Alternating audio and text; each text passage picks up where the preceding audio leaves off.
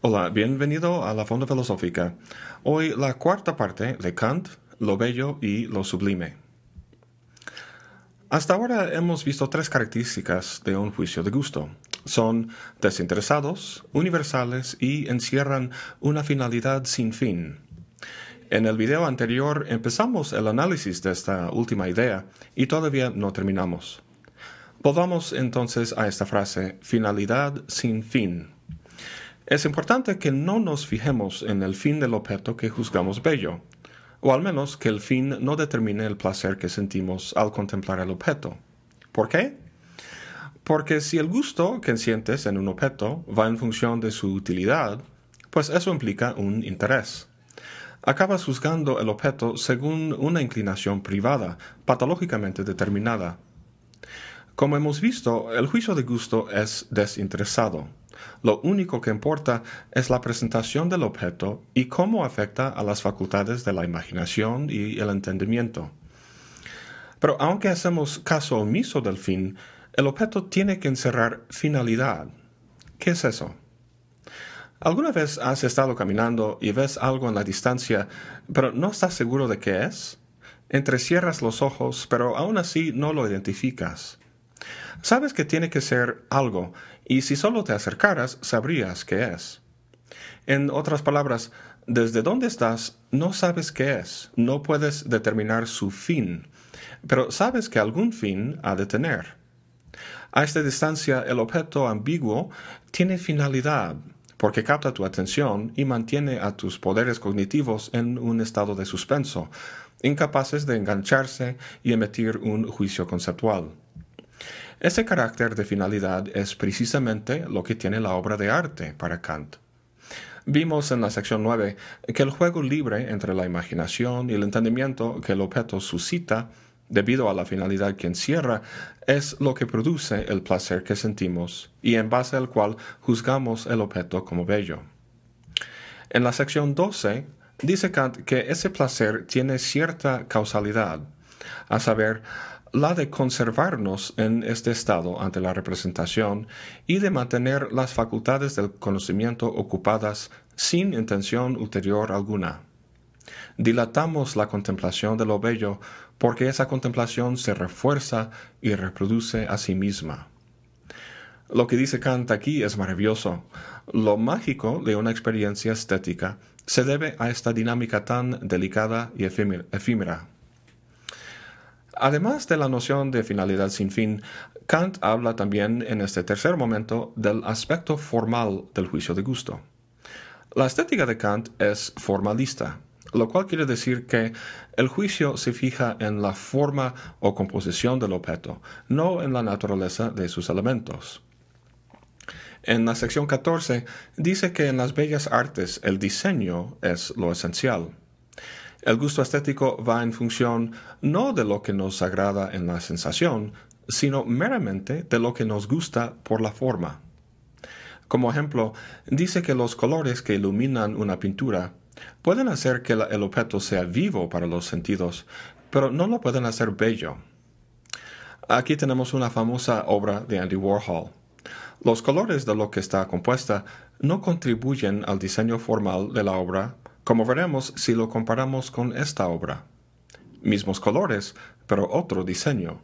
O esta obra. En los tres casos el diseño es distinto, por lo que tenemos una apreciación distinta de la belleza de cada uno. Y si comparamos tres variantes de la misma obra de Warhol, vemos que los diferentes colores no cambian nuestra apreciación. Podemos entender este aspecto formal de la obra en términos espaciales o temporales. En obras visuales, como la de Warhol, se trata del dibujo de una figura, en este caso el rostro de Marilyn Monroe. Para obras que ocupan tiempo, como la música, se trata de la composición o arreglo de elementos, como notas, sobre el tiempo. Escucha esta frase musical. Y ahora en otra clave.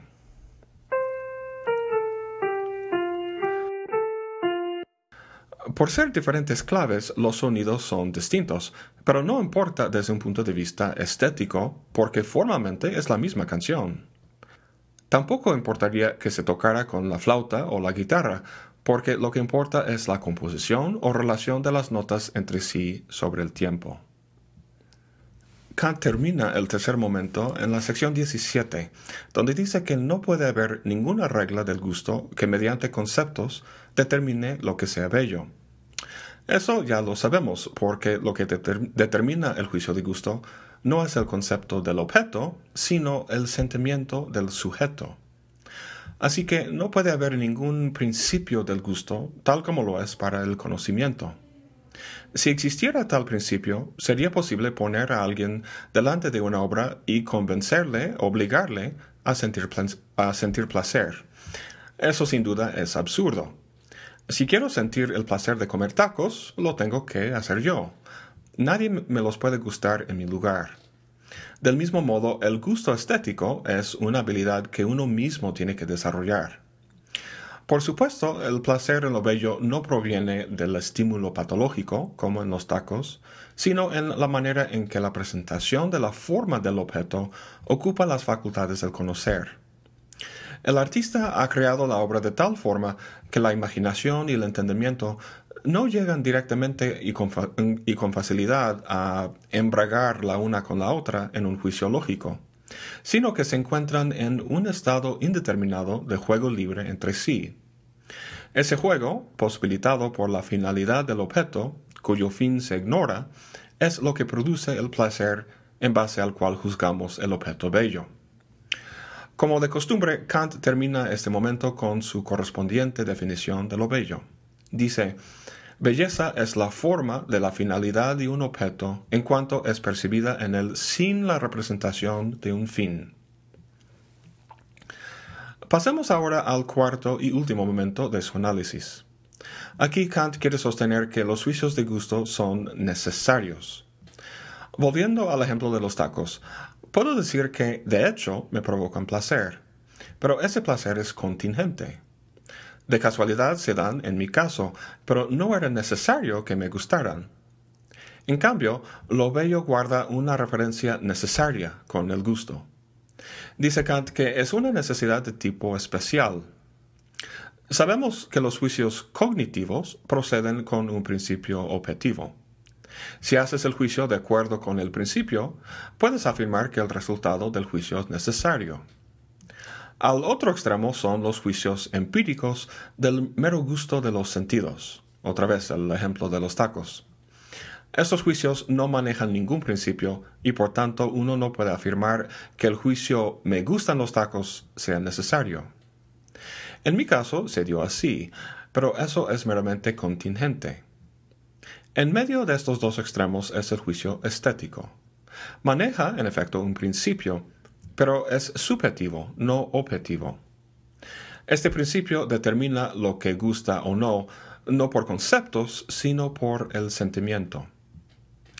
Ahora bien, uno podría pensar que un principio subjetivo basado en el sentimiento sería, sería igual al caso de los tacos, pero no es así para Kant, ya que, como vimos en la sección 9, que es la más importante para él, el gusto que sentimos no es un gusto de los sentidos, como lo es para los tacos, sino un gusto de reflexión.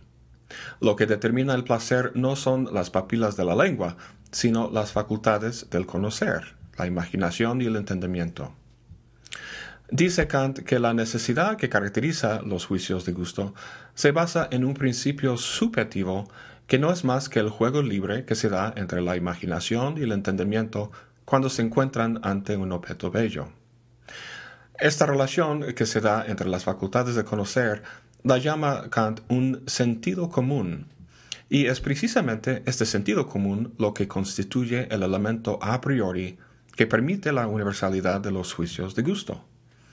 Lo permite, sostiene Kant, porque la relación en la que se encuentran las facultades ante un objeto bello es la condición de posibilidad de cualquier otra forma de relacionarse, incluso la que posibilita a los juicios cognitivos.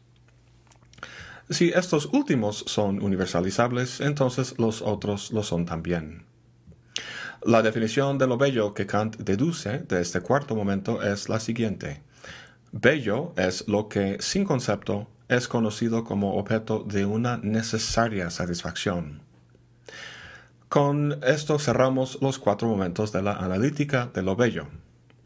Antes de pasar a hablar de lo sublime, quiero, en el siguiente video, hablar de algunas secciones posteriores en las que Kant habla sobre el arte en general, el arte fino y el papel del genio, cosas que influyeron mucho en el movimiento romántico posterior. Bueno, eso es todo para hoy. Muchas gracias por acompañarme. Hasta la próxima y buen provecho.